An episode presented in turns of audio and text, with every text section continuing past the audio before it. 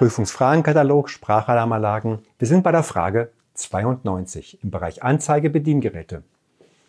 Also, welche Aussage zu den Anzeige- und Bedienelementen bei vernetzten Sprachalarmzentralen ist zutreffend?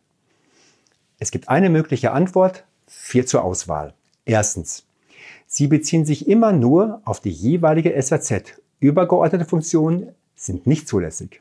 Zweitens, alle Betriebszustände müssen an die übergeordnete SAZ immer optisch und akustisch angezeigt werden. Drittens, Störungen in den Übertragungswegen müssen an den übergeordneten Einrichtungen angezeigt werden.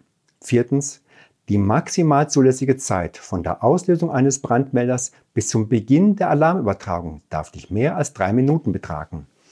Eine Antwort ist richtig. Welche würdest du nehmen? Wir sind in diesem Fall für drittens. Störungen in den Übertragungswegen müssen an den übergeordneten Einrichtungen angezeigt werden. Das finden wir richtig. 3. Dankeschön.